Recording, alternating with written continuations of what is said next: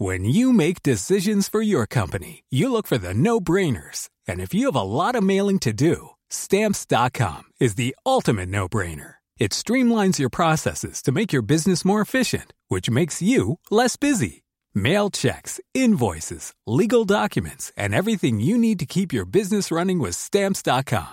Seamlessly connect with every major marketplace and shopping cart. Schedule package pickups and see your cheapest and fastest shipping options from different carriers. With rates up to 89% off USPS and UPS rates. And with the Stamps.com mobile app, you can take care of mailing and shipping wherever you are. Make the same no-brainer decision as over 1 million other businesses with Stamps.com. Sign up with Code PROGRAM for a four-week trial, plus free postage and a free digital scale. No long-term commitments or contracts. That's stamps.com.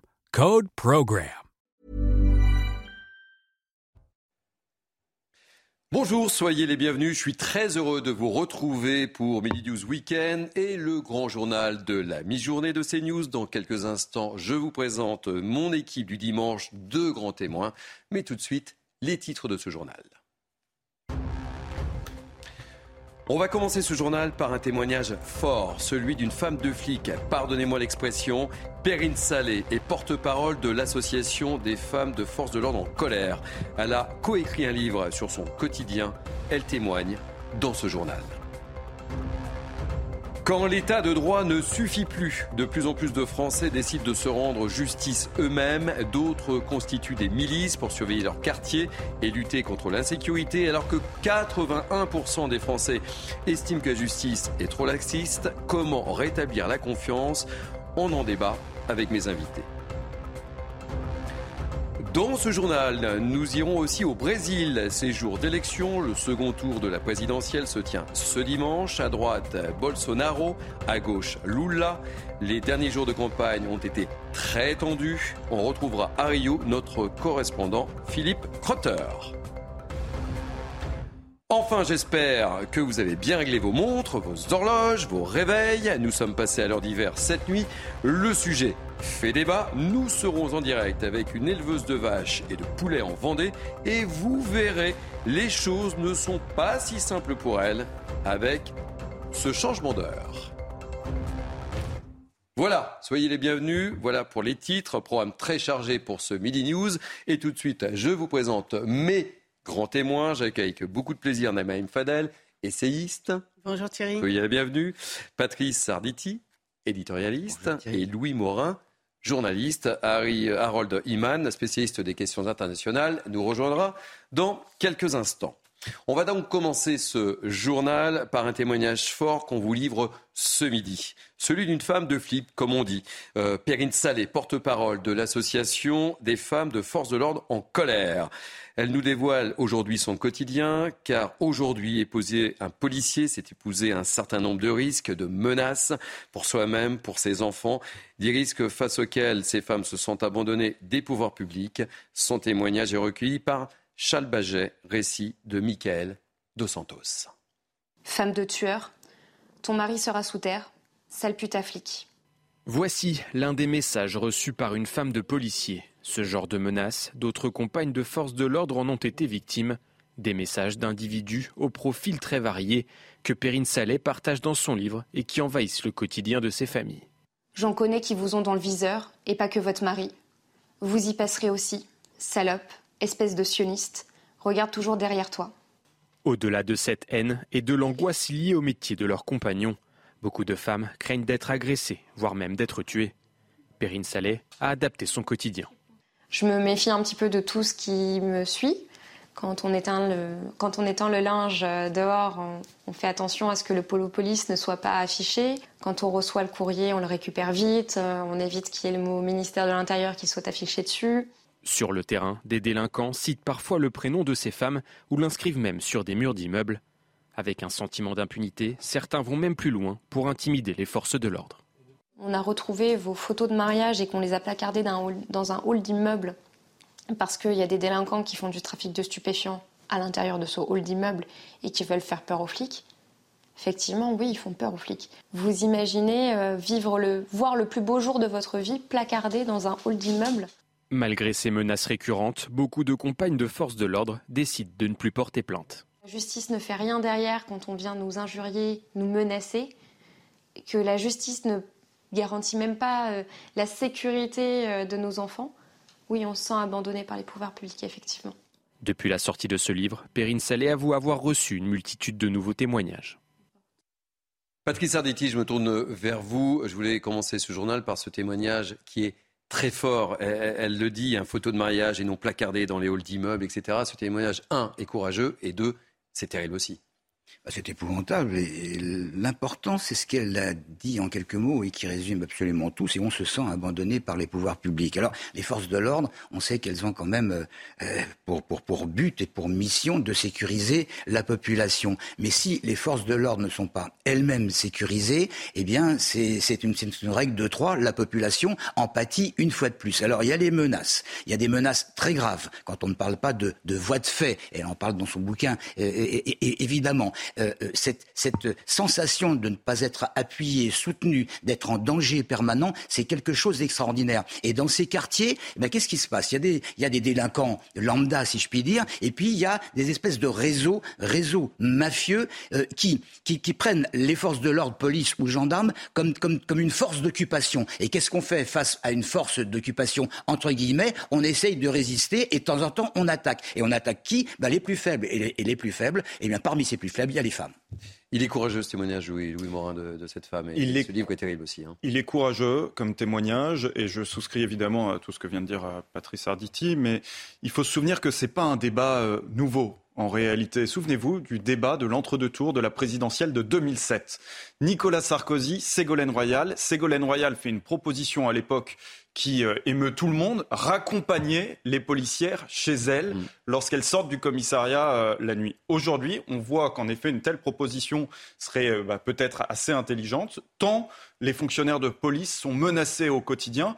Ils sont menacés en plus pour différentes raisons, non seulement effectivement par les mafias de quartier qui décident ainsi de tenter de, de s'emparer d'un territoire, mais ils sont aussi menacés pour des raisons terroristes on se souvient il y a quelques années hein, des, deux policiers qui a, du couple de policiers qui avaient été euh, pris à partie. À mais, là, Louis, euh, si je puis me permettre, vous parlez de, femmes policières, mais là il s'agit d'épouses ou de compagnes. Hein. Il s'agit d'épouses ou de compagnes qui sont évidemment menacées également euh, de manière indirecte. Naïma Mfadel, quelle est votre réaction par rapport à cet état de fait? Bah, et ce cri d'alarme aussi. Hein. C'est ce qui témoignage de, de, notre société, de notre état de droit, de notre civilisation aussi, et notre État qui est en incapacité de protéger ceux à qui il confie notre sécurité et notre protection. Et donc c'est la faillite de l'État. Et on l'a bien vu avec euh, ce qui s'est passé à Roanne. C'est qu'on voit bien qu'aujourd'hui, on est aussi devant une situation extrêmement grave, puisque ces personnes-là ne peuvent même plus être protégées et c'est aussi tout ce qu'on soulève aussi souvent euh, sur les plateaux, c'est l'absence aussi de peine qui dissuade euh, les, voyous de s'attaquer à nos, à nos, policiers, de les agresser, etc. Aujourd'hui, il y a une faillite de l'État à protéger ceux qui nous protègent et qui risquent leur vie pour notre sécurité. Tout de suite, je voudrais également évoquer cet état d'esprit des Français, des Français qui ne croient vraiment plus trop en la justice. Un récent sondage le démontrait. Et de plus en plus, l'état de droit est remis en cause par les victimes et leurs familles d'ailleurs. Des familles qui reprochent souvent à la collectivité de ne pas avoir su les protéger. Certains n'hésitent pas à se faire justice eux-mêmes, à l'image de ce qui s'est passé euh, à Rouen, à Nantes ou à Lyon. Explication Inès Alicane, Alice Delage et Mathilde Ibanez.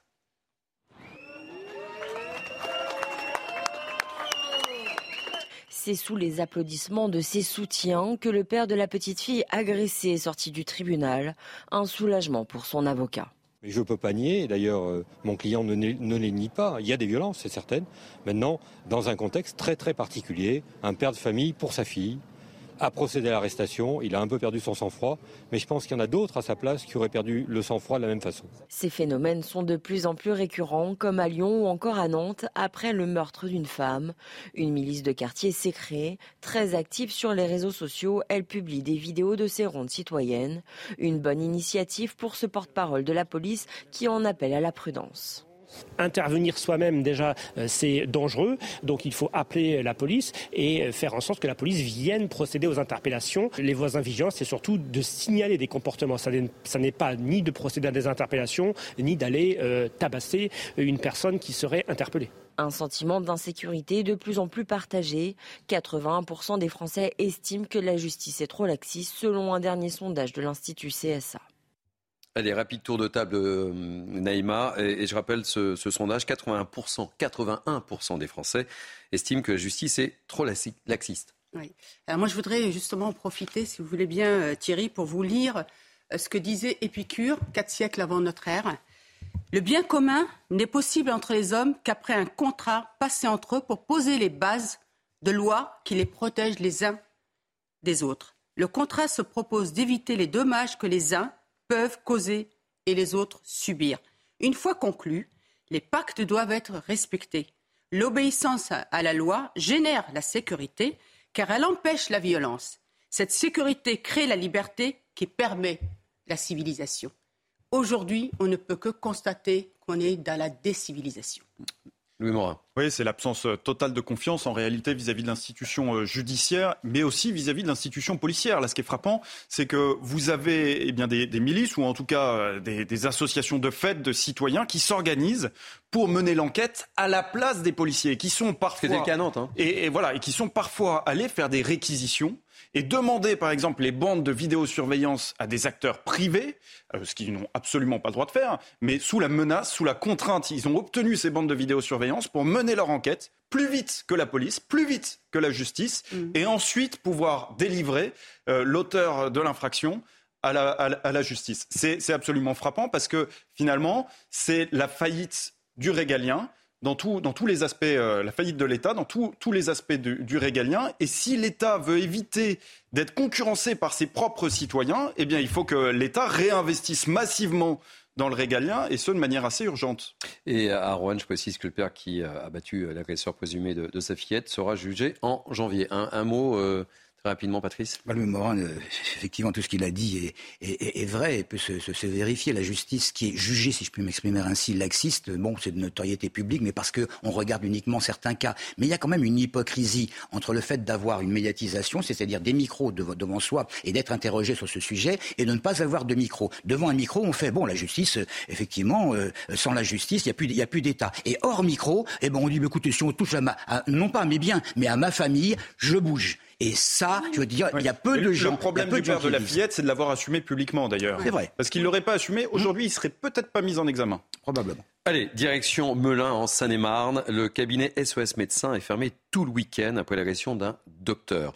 Une violente agression. Il a été euh, roué de coups par une mère de famille venue euh, faire ausculter tout simplement son fils. Il s'est vu attribuer 10 jours d'ITT. 10 jours d'ITT. Je vous propose d'écouter la réaction de Jean-Christophe Masseron. Il est président de SOS Médecins France. C'est malheureusement de plus en plus fréquent. Euh, on le constate, nous, euh, au sein de nos structures, euh, avec cette difficulté aussi d'accès aux soins qui fait que les, les patients sont de plus en plus agressifs lorsqu'ils n'arrivent pas à avoir une demande satisfaite euh, immédiatement. Vous savez bien que les urgences ressenties euh, génèrent euh, toujours de, l'inquiétude chez les patients et, ils ont parfois envie d'être pris en charge immédiatement et parfois on, dit non ou, il y a de l'attente et les gens ne le supportent plus.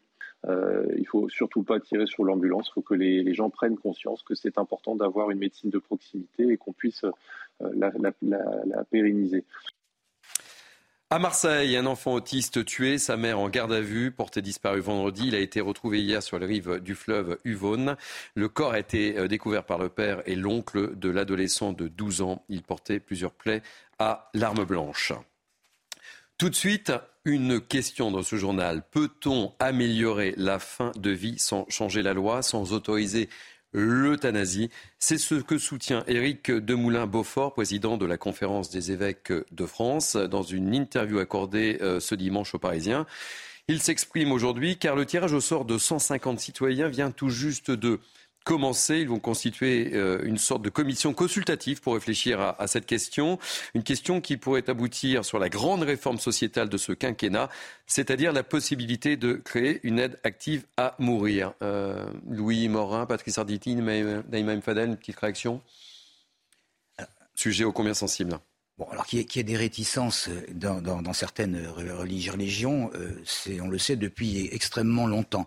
Maintenant, il y a ce qui est particulièrement intéressant, ce sont les, réactions des, soignants. Il y a d'un côté des soignants qui parce que euh, serment d'Hippocrate ne veulent absolument pas attenter à la vie de quelqu'un. Et puis il y a les soignants, la plupart euh, sont d'ailleurs euh, en grande majorité des gens qui travaillent auprès de, de, personnes en fin de vie et qui disent il faut effectivement passer les derniers moments, les dernières semaines avec ces, ces, ces, ces gens-là, ces personnes qui sont malades et en fin de vie, pour s'apercevoir qu'on ne peut pas les laisser comme ça, c'est absolument impossible, elles souffrent. Alors évidemment, il y a la loi Leonetti, euh, il y a le, le fait de, de, de dire, euh, eh ben avec de la morphine, ils ne souffrent pas, mais ça, ça, ça c'est pas vrai. Les soignants le disent eux-mêmes. Il y, a, il, y a des, il y a des faits, il y a des faits extrêmement graves où la morphine ne fait plus rien. Et il y a le mot qui est le plus important de toute cette histoire, euh, c'est le mot dignité ne pas permettre à quelqu'un qui a été un monsieur tout le monde, correct probablement dans sa vie, de, de, mourir digne, c'est inconcevable.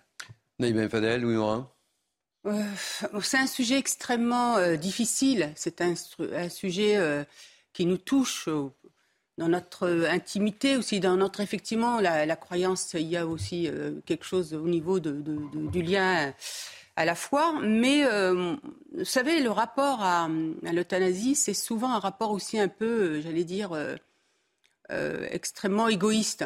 Parce qu'on n'a pas envie de voir partir les, siens, ceux qu'on aime, et même si malheureusement ils sont très malades. Et c'est toute la difficulté. Aujourd'hui, cette question, je pense qu'elle est quand même traitée par le milieu médical qui parfois aide à partir.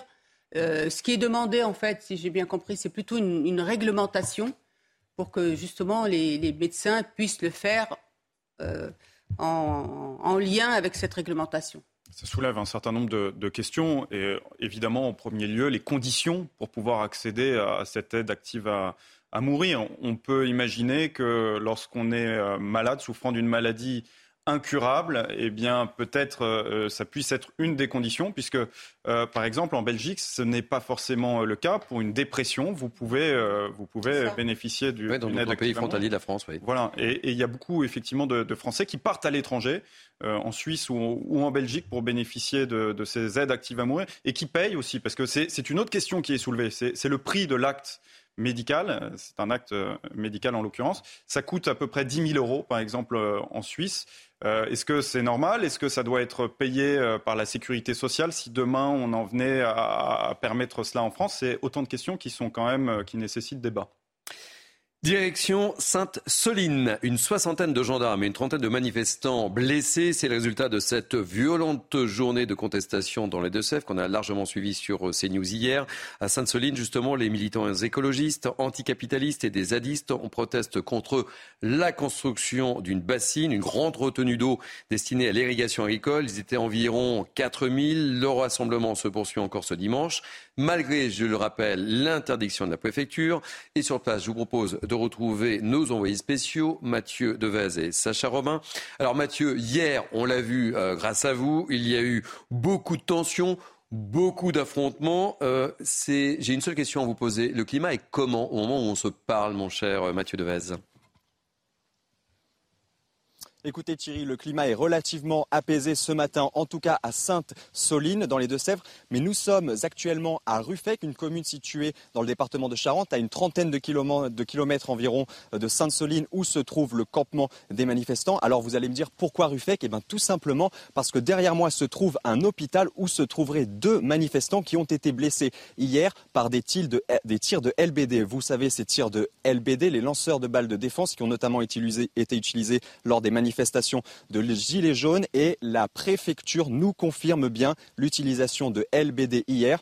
Et donc des manifestations euh, sont prévues devant cet hôpital. On attend d'ici quelques dizaines de minutes les premiers manifestants. Ils souhaitent apporter leur soutien à ces deux personnes qui auraient été blessées, dont une euh, à la tête. On attend les résultats du scanner de cette personne. Et, euh, donc ces, ces, manifestants qui vont se rendre dans cette commune, il y a également une gendarmerie située à quelques centaines de mètres de là, un commissariat où deux personnes ont été placées en garde à vue. Et donc les manifestants ont choisi cette commune pour manifester.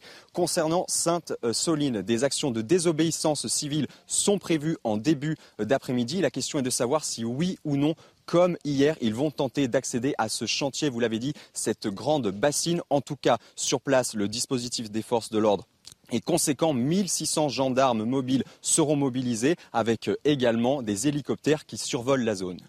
Merci beaucoup pour ces précisions, Mathieu Devez et, Sacha Robin. Euh, on vous retrouvera tout au long de, cette journée, bien évidemment, euh, dans les différentes éditions sur CNews. J'en profite également pour, euh, parce que Jean-Luc Mélenchon s'est manifesté évidemment sur cette manifestation. dans un tweet, il dit manif pacifique contre les bassines et une nouvelle fois trois députés frappés et aspergés de gaz lacrymo. Donc il les cite Lisa euh, Bellucco, euh, Manon Meunier et Loïc Prudhomme et les filles. Une police républicaine. Point d'interrogation. Euh, Louis Morin, le, seul, le seul blâme, c'est que officiellement, je l'évoquais hier au cours de ces différentes éditions dans News Weekend, cette manifestation n'est pas normalement autorisée. N'est pas normalement autorisée. Et puis manif pacifique 60 policiers blessés, dont 22 C'est pas si pacifique que ça. Voilà, c'est pas forcément si pacifique que ça. Et la question euh, ici, c'est celle de la violence, de la violence légitime. Ça fait un peu plus d'un siècle qu'on le sait. Normalement, le monopole de la violence euh, légitime, c'est pour l'État. Et ce qu'on constate ici, c'est qu'il y a une volonté de dire eh bien, que toute euh, violence devient légitime dès lors que les raisons pour lesquelles, les raisons qui l'animent, on soutient les, les valeurs euh, des raisons euh, qui l'animent. C'est un peu ce que Jean-Luc Mélenchon est en train de dire dans, ce tweet. C'est une remise en, cause profonde du monopole de la, de la violence légitime. Et ça, c'est quand même la porte ouverte à toutes les fenêtres. C'est là où ça devient extrêmement périlleux dans le raisonnement, parce qu'on sort des raisonnements démocratiques. Alors, ce qui est d'important aussi, euh, Naïm Fadel, c'est qu'effectivement, je le disais, nous le disions avec lui, cette manifestation n'est pas autorisée, et néanmoins, des représentants de la République, des élus, s'y sont rendus. Exactement. C'est une façon de cautionner quelque chose qui n'est pas autorisé par l'État. Cautionner et d'encourager, c'est ça qui est scandaleux. Et je crois que le gouvernement aujourd'hui doit se pencher sur cette question des élus de la République qui sont euh, censés faire respecter les lois de la République, censés faire respecter l'État de droit et qui aujourd'hui encouragent et cautionnent le non-respect. Ils cautionnent ou ils encouragent aussi les manifestations violentes. Parce que là, vous avez vu, c'est des tirs au mortier et d'autres euh, projectiles. Donc c'est extrêmement scandaleux et je crois vraiment Vraiment, je le dis souvent, il faut absolument euh, poursuivre pénalement les, élus qui ne respectent pas la République, qui la bafouent. Eh bien, écoutez, on va marquer une pause dans ce journal. On se retrouve dans quelques instants. Euh, Patrice, ne faites pas la tête. Je vous amène au Brésil juste après le journal. Pourquoi ah bah, Parce que c'est jour, jour d'élection. D'accord. À tout de suite, vous êtes bien sur CNews. Bienvenue sur CNews, deuxième partie de ce grand journal de CNews de la mi-journée. On se retrouve avec mes grands témoins, Naïma M. Fadel, Louis Morin, Patrice Arditi et notre ami Harold Iman, spécialiste des questions internationales. On va commencer euh, par vous d'ailleurs, euh, cher Harold, avec euh, cette tragédie en Corée du Sud. Une bousculade dans une rue du quartier des bars de Séoul a fait plus de 150 morts. Le pays est sous le choc alors que la fête d'Halloween dans les rues du quartier nocturne devait être des plus enjouées depuis longtemps. Concrètement, que s'est-il passé? Et puis on a appris ce matin qu'il y avait des victimes françaises, Harold. Oui, un Français décédés et deux sont grièvement blessés sur un total de 19 étrangers euh, dénombrés pour l'instant sur les 155 morts, mais il y en aura probablement un peu plus, et 80, euh, plus de 80 blessés euh, graves, et encore une centaine de personnes dont on ne connaît pas du tout le destin. Donc, cette fête d'Halloween, qui, a convergé sur ce quartier. C'est un quartier qui est devenu très célèbre à la suite d'une série télévisée. Et euh, il y a beaucoup de petites ruelles entre les immeubles. Et c'est dans une de ces ruelles qu'il y a eu une, compression de gens. Et c'est sur une, colline. Donc, euh, à partir du moment où les premiers tombent, les autres sont tombés par-dessus. Ça fait un effet domino, un compressoire. Et pour les 100 000 personnes qui sont venues, il n'y avait que 200 policiers. Ça avait été euh, assez mal préparé à l'avance. Et le, le, temps qu'on dégage tout le monde, eh bien voilà, il y a eu ces, ces scènes horribles de compression dans un pays qui a déjà connu un désastre désastre en 2014 quand 300 personnes sont mortes dans un ferry qui a coulé. Donc euh, c'est un, pays qui généralement est très très discipliné. Après deux ans de Covid, ils étaient euh, dans un confinement très strict qu'ils ont euh, respecté à la lettre. Et un pays qui connaît bien sûr des pressions psychologiques constantes avec les menaces nucléaires venant de la Corée du Nord. Donc c'était le grand soir pour se défouler. Et c'est pour ça qu'il y a eu une espèce de lenteur à la détente à la suite de ce mouvement de foule dont on ignore l'origine. Et le président Yoon Suk-yeol s'est rendu euh, sur place, lui qui est euh, une espèce de figure de l'anticorruption et de la probité et qui, lui, semble très, très affecté. Merci beaucoup pour euh, ces précisions, Harold Iman. Chose promis, chose due, euh, cher Patrice Sarditi. On va prendre maintenant la direction du Brésil.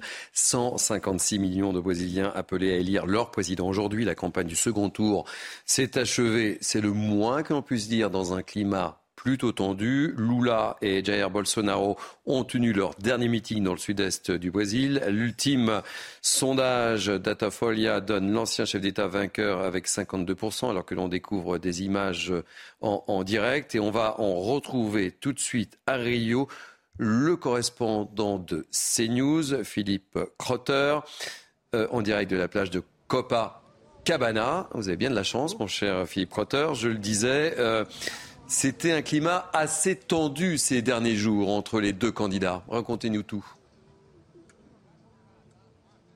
Oui, absolument. On n'en a pas trop l'impression ici à la plage de Copacabana. On joue au volleyball juste euh, à côté de, chez nous. Mais de l'autre côté de la rue, il y a des bureaux de vote juste à côté de, euh, d'où on se trouve avec des gens qui ont déjà fait la queue euh, quelques heures avant l'ouverture des bureaux de vote. Des bureaux de vote qui ont ouvert il y a très peu de temps, à 8 heures heure locale, et qui ferment à 17 heures heure locale. Et normalement, euh, quelques heures après, on devrait déjà connaître le résultat. On devrait savoir si le prochain président du Brésil eh bien, restera le président Bolsonaro ou si ce sera l'ex-président Lula qui était président entre 2003 et 2010. On vous l'avait dit il y a quatre semaines, au début du mois, euh, à la fin de ce premier tour, euh, qu'on s'attendrait à un temps très tendu ici au Brésil, à quelques semaines de campagne très tendues, et c'est bien ce qu'on a vu avec de la violence politique. On en avait euh, peur, avec euh, des mots très très chargés, avec beaucoup d'insultes euh, d'un candidat envers l'autre pendant les débats, par exemple, mais aussi dans la rue entre les supporters des deux camps. Il y a beaucoup de monde ici à Rio, mais aussi dans le reste du Brésil, qui ont très envie que cette campagne s'achève. Elle va s'achever ce soir avec un résultat qu'on devrait donc connaître à la fin du jour aujourd'hui. Mais il y a un très grand inconnu dans toute cette campagne, c'est si oui ou non Bolsonaro, en cas de défaite, accepterait euh, cette défaite. Il ne l'a pas encore à 100% euh, dit pendant les euh, derniers jours. Et selon les sondages, vous l'avez mentionné, normalement, on s'attend à un résultat très serré. Avec les sondages, il faut faire très attention parce que au début du mois, lors du premier tour, on s'attendait à une victoire assez nette de Lula, de l'ex-président, qui n'a pas eu lieu en fin de compte. Et eh bien maintenant, un jour avant euh, l'élection d'aujourd'hui, hier, on a eu les derniers sondages qui montrent encore une fois une victoire très serrée de l'ex-président. Merci mille fois, Philippe Cotter. Vous faites toujours beaucoup d'envieux quand vous faites euh, vos directs depuis la plage de Copacabana. Et on suivra avec attention ce résultat au Brésil. Merci beaucoup. Retour en France avec cette inflation qui nous touche tous, à commencer par les petites entreprises, les artisans qui paient les matières premières et l'énergie à un prix exorbitant. On pense hum, justement aux boulangers et à leur four, on en parle beaucoup. Et pour eux, c'est la survie qui est en jeu. Alors près de Nantes, oui, près de Nantes, trois d'entre eux se sont concertés pour fermer leur commerce à tour de rôle. Regardez ce reportage de Jean-Michel Decaze, on en parle ensemble avec mes invités. C'est 20 minutes à 270 environ. On essaye de de cuire que le matin, quand on arrête de cuire l'après-midi. Dans la commune de Pont-Saint-Martin, près de Nantes, les trois boulangers se sont organisés pour fermer à tour de rôle deux jours par semaine. C'est mieux pour prendre du repos, mais la formule permet aussi à chaque entreprise de limiter les factures d'énergie qui ont explosé. Ça nous fera à peu près plus de 2000 euros d'énergie euh, par mois. C'est le double de ce que vous aviez prévu Oui, le double. Bah nous, du coup, on ouvre que le matin, du coup, de 7h à 14h. Donc du coup, ça, ça limite les coûts d'énergie. Les boulangers veulent éviter d'augmenter trop le prix du pain. Ici, la baguette est passée d'un euro à 1,10 euro. Voilà, nos clients, on ne veut pas qu'ils payent beaucoup plus cher. Après, ils vont partir aussi hein, en grande surface. Emmanuel Macron a promis aux petites entreprises un amortisseur électricité. Dans les fournils, on attend de voir. Qu'on soit à peu près à des prix comme les particuliers, pourquoi pas quoi. Vous pourriez accepter jusqu'à combien en termes d'augmentation Je dirais 5%, pas plus. Les boulangers sont également confrontés à la hausse des matières premières. Des augmentations de la farine sont annoncées en fin d'année. Alors, euh, Louis Morin, lorsqu'on regarde ce reportage de Jean-Michel Decaze, on est un peu partagé parce qu'on se dit que c'est un beau geste de solidarité entre boulangers, mais la situation est quand même grave. Hein. Partagé, même euh, stupéfait par euh, la proposition qui est faite, en réalité, d'accompagner les professionnels. On nous promet donc 100 milliards sur trois ans pour faire face à l'inflation. Et donc finalement, on va les financer comment? En s'endettant. Imaginez-vous, euh, Thierry, je vous pose la question, aller faire un prêt à la consommation pour faire face à l'inflation qui vient pour garder votre niveau de vie. Évidemment, on n'imagine pas faire ça, parce qu'on se rend compte que ce serait euh, particulièrement stupide. C'est ce qu'on fait avec les finances publiques. Et en réalité, on alimente la spirale inflationniste. Pourquoi? Parce qu'il faut chercher un petit peu les causes de cette inflation. Cette inflation, elle a, elle a des causes, et en premier lieu, elle a pour cause les taux d'intérêt bas, voire nuls, euh, négatif qu'on connaît depuis maintenant euh, plusieurs décennies. C'est la politique de la Banque centrale européenne et ça s'explique aussi avec le théorème de Fischer. Qui est Irving Fischer? C'est un grand économiste des années 30. Il a théorisé la crise des années 30 et il en a fait une équation MV égale PT. Alors très concrètement, je vais, je vais être court euh, parce que oui, je vous vois.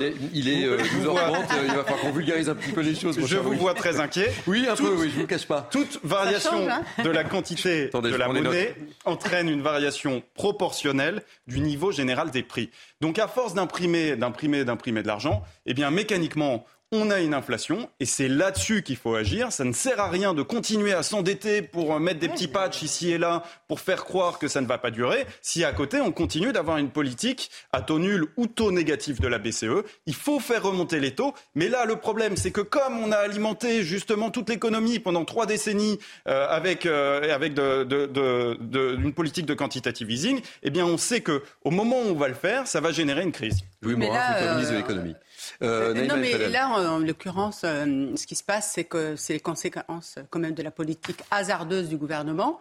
C'est aussi les sanctions prises très très vite contre la Russie qui nous, qui nous euh, mettent dans cette situation-là, qui mettent nos petits artisans. Moi, vous savez, j'ai vraiment, je suis très très attachée à nos artisans parce que je trouve que c'est eux qui créent du bien-être entre les Français, c'est eux aussi qui permettent les relations humaines. Quand vous allez chez votre boulanger, c'est cette proximité. Et c'est vrai ce que disait la boulangère tout à l'heure, ce qu'on peut craindre, c'est que justement s'il répercute trop cette hausse, euh, cette inflation, et eh bien que toutes ces personnes, enfin les, gens que nous sommes au quotidien, on aille vers les grandes surfaces. Et c'est ça qui peut être inquiétant. Et moi, je regrette que le bouclier tarifaire n'ait pas été mis, mis tout de suite en place pour justement protéger nos petits artisans. Alors, toujours dans le même domaine, face à une inflation, on en parlait de plus de 6%, face au coût de la vie pour les Français, une question euh, revient de plus en plus souvent, celle de l'augmentation des salaires, un sujet ô combien sensible, mon cher Louis Morin. Alors, euh, comment faire pour que les bulletins de paix suivent la trajectoire de l'inflation?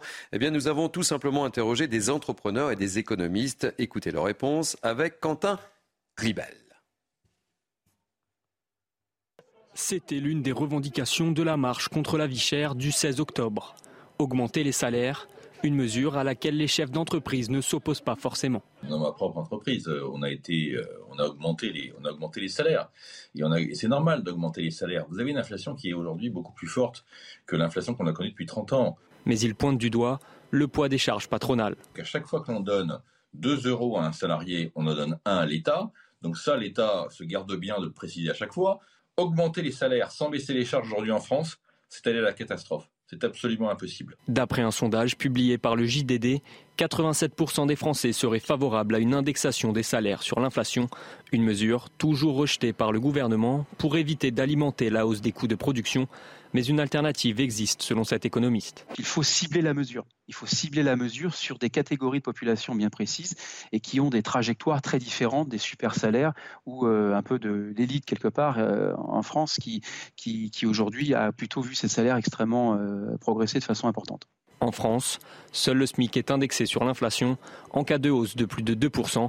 Conséquence, cette année, le montant du salaire minimum a augmenté de presque 8%. Bon, Louis Morin, je me tourne vers vous, le spécialiste, hein, en quelque sorte, ce matin. Euh, euh, la question est simple, faut-il augmenter les salaires? C'est tentant, c'est tentant d'indexer euh, les salaires euh, sur l'inflation. Évidemment, tout le monde a envie d'avoir son salaire indexé sur l'inflation. Mais il faut faire attention. Pourquoi? Parce que ça alimente la spirale inflationniste. À partir du moment où vous augmentez les salaires, vous augmentez les coûts de production pour l'entreprise. Et le problème, c'est que vous augmentez les coûts de production de manière plus que proportionnelle par rapport à l'augmentation euh, du salaire ou du moins du, reste à consommer pour, pour le salarié. Pourquoi? Parce que vous avez, vous avez l'impôt sur le revenu.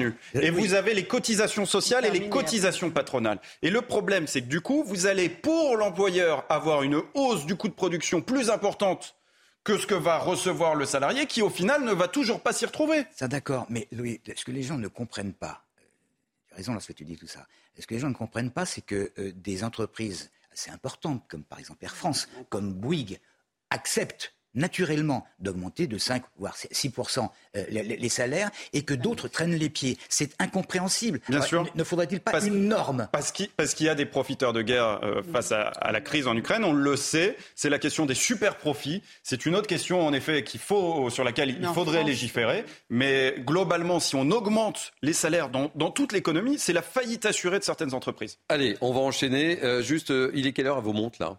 Vous avez quelle heure? C'est juste un contrôle. Hein. Midi 42. 11h42. 43, Ok, d'accord. Parce que euh, j'espère qu'effectivement, vous avez changé euh, vos montres, vos horloges, puisqu'on est passé à, l'heure d'hiver. Et euh, je peux vous dire que pour nous, qui nous levons tôt, on a plutôt apprécié ce matin. Je pense que c'est le même cas pour vous. Mais le débat n'est pas là. Quand la France passe à l'heure d'hiver, il y a toujours les pour et les contre, vous le savez. Et ce midi, on va prendre la direction de la Vendée. On va aller plus précisément au Clouseau, euh, et on va retrouver Agnès Texier. Agnès a un troupeau de vaches laitières et de volailles. Elle doit être au milieu de ces vaches. Elle est là, elle est avec nous. Elles sont très jolies, ce sont des Primolstein, hein, si je m'abuse. Euh, bonjour Agnès, est-ce que vos vaches se sont mises ce matin à l'heure d'hiver? Bonjour. Eh bien, les vaches, pour moi, euh, elles en ont rien à faire de leur d'hiver ou de leur été. Elles sont avec leur heure biologique. donc, du coup, c'est plutôt l'impact sur nous. Euh, elles, ce qui leur compte, c'est qu'on s'occupe d'elles à des heures régulières. Comme on, on s'occupe des enfants de façon euh, très régulière, là, c'est la même façon. Donc du coup, ben, ce matin, euh, peut-être une heure de plus pour dormir, et ben peut-être aussi qu'une heure de plus pour elle d'attendre.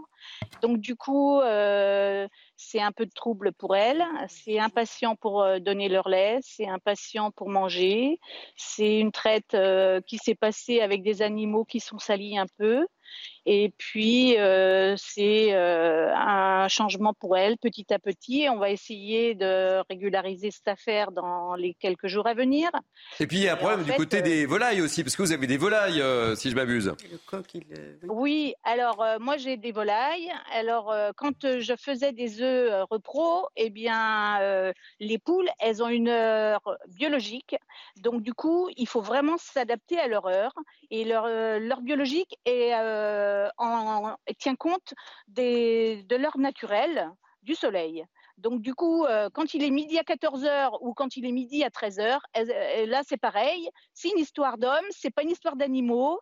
Donc du coup, il faut s'adapter, il faut changer toutes les pendules. Et alors, quel est l'impact euh, concrètement? Alors l'impact, hein, il est pour nous plus qu'elle, puisque nous on veut vivre avec la société. Donc, euh, à partir du moment qu'on vit avec la société, eh bien, il faut mettre toutes les pendules euh, à l'heure, euh, comme je le dis. Mais par contre, pour les animaux, ben, il faut qu'on s'en occupe malgré tout. Donc, on essaie de faire cet hiver, eh ben, on va faire pour essayer d'être un peu plus tôt le matin pour s'occuper d'elles et puis pour s'occuper d'elles aussi le soir. Eh bien, écoutez, merci mille fois Agnès Texier. je rappelle que vous êtes éleveur au Clouseau en Vendée. Elles sont très jolies, vos vaches. Merci encore d'avoir été sur CNews. Au revoir. On va parler sport, si vous le voulez bien, et Formule 1, Max Verstappen en pole position du Grand Prix du Mexique, la troisième consécutive, la 19e de sa carrière. Le Néerlandais est déjà assuré du titre, on en a parlé euh, dans Mini News, euh, du titre de champion du monde de 2022. Il partira devant les Mercedes ce soir pour cette 20e manche sur les 22 de la saison de Formule 1. Et une course, c'est important, à suivre en direct sur Canal+, à partir de 21h. Allez, on va terminer ce journal, Naïma, Louis, Patrice, par un spectacle, je dirais même une avant-première, une exclusivité. CNews, un spectacle qui va s'appeler La Dame de Pierre et qui va rendre hommage à la cathédrale Notre-Dame de Paris. Les répétitions viennent tout juste de débuter. Regardez ces images de Jules Bedeau. Il y a de la musique. C'est incroyable de voir à quel point justement Notre-Dame de Paris parle à tout le monde pour plein de raisons différentes, qu'elles soient spirituelles, artistiques, patrimoniales, historiques. Le spectacle La Dame de Pierre est né après l'incendie de Notre-Dame de Paris. Ça a été un vrai bouleversement et j'ai voulu rendre cet hommage euh, parce que moi, le premier, euh, je, me disais, il faut connaître en fait l'histoire de cette cathédrale et en étant attaché à notre patrimoine, bah, peut-être qu'on le protégera plus à l'avenir aussi. On va retrouver Bon, alors c'était pas spécialement prévu, mais c'est pas grave. On va retrouver en direct euh, Corentin euh, Stemler qu'on vient de voir euh, sur ce reportage, réalisateur et metteur en scène de La Dame de Pierre. Corentin Stemler, merci, merci d'être en direct sur CNews. On va vous voir deux fois pour le prix d'un, c'est formidable, vous êtes très heureux. je dirais, ce sont les toutes, toutes, toutes, toutes premières images de ce spectacle. Racontez-nous un petit peu de quoi il s'agit. Alors, la Dame de Pierre, c'est une grande fresque historique qui raconte 850 ans d'histoire de la cathédrale Notre-Dame de Paris. Et euh, c'est un spectacle qui réunit plus de 150 euh, jeunes artistes qui ont décidé euh, de mettre leur talent, leurs compétences au service du, du, spectacle de la Dame de Pierre pour Notre-Dame de Paris. Alors, c'est quoi l'histoire? C'est toute l'histoire depuis la construction jusqu'à aujourd'hui, donc bien évidemment jusqu'à l'incendie, mais après l'incendie aussi la reconstruction de la cathédrale. Et on traverse les époques, on rencontre tous les grands personnages qui ont marqué l'histoire de Notre-Dame de Paris, évidemment euh, Victor Hugo, euh, Viollet-le-Duc, euh, jusqu'à nos jours. Alors faites-nous rêver combien d'artistes, combien de personnes, ça va mobiliser effectivement combien de personnes, ça va se passer où, racontez-nous tout, on veut tout savoir hein, ce matin. Eh ben, je vais tout vous dire. C'est un spectacle avec plus de 90 personnes sur scène. En tout, on a 180 personnes dans la troupe, en comptant toutes les équipes de costumes, de décors, etc. On a 350 costumes qui sont faits sur mesure pour le spectacle un orchestre d'une quarantaine de musiciens qui enregistrent la, composition originale de la musique du spectacle. Et les premières représentations auront lieu euh, en juin prochain au Palais des Congrès de Paris, avant qu'on parte en tournée. Et euh, concrètement, ça va se produire euh, donc d'abord à Paris. On peut révéler le nom de la salle ou c'est encore top secret? Euh, on, peut le, on peut le révéler puisque l'information est, sortie ce matin même. Ce sera au Palais des Congrès, du coup, une salle mythique. On, on veut être à la hauteur du sujet dont on parle, donc Notre-Dame de Paris. Et est-ce qu'il y aura une tournée d'organiser par la suite? On va aller jouer ensuite ouais, dans les grandes villes de France parce que l'incendie a bien montré que tous les Français en fait étaient attachés à Notre-Dame de Paris, que c'était devenu un, symbole pour chacun d'entre nous. Et on veut aller raconter cette histoire incroyable de la cathédrale dans toutes les villes. Merci euh, beaucoup euh, d'être euh, en direct avec nous, Corentin Stenner. je rappelle que vous êtes le réalisateur et le metteur en scène de, ce spectacle, La Dame de Pierre. Merci mille fois. Naïma, c'est important de célébrer Notre-Dame de, Paris, d'aider Notre-Dame de Paris. Vous savez combien je suis attachée au patrimoine. Et c'est pour ça que je m'adresse à vous.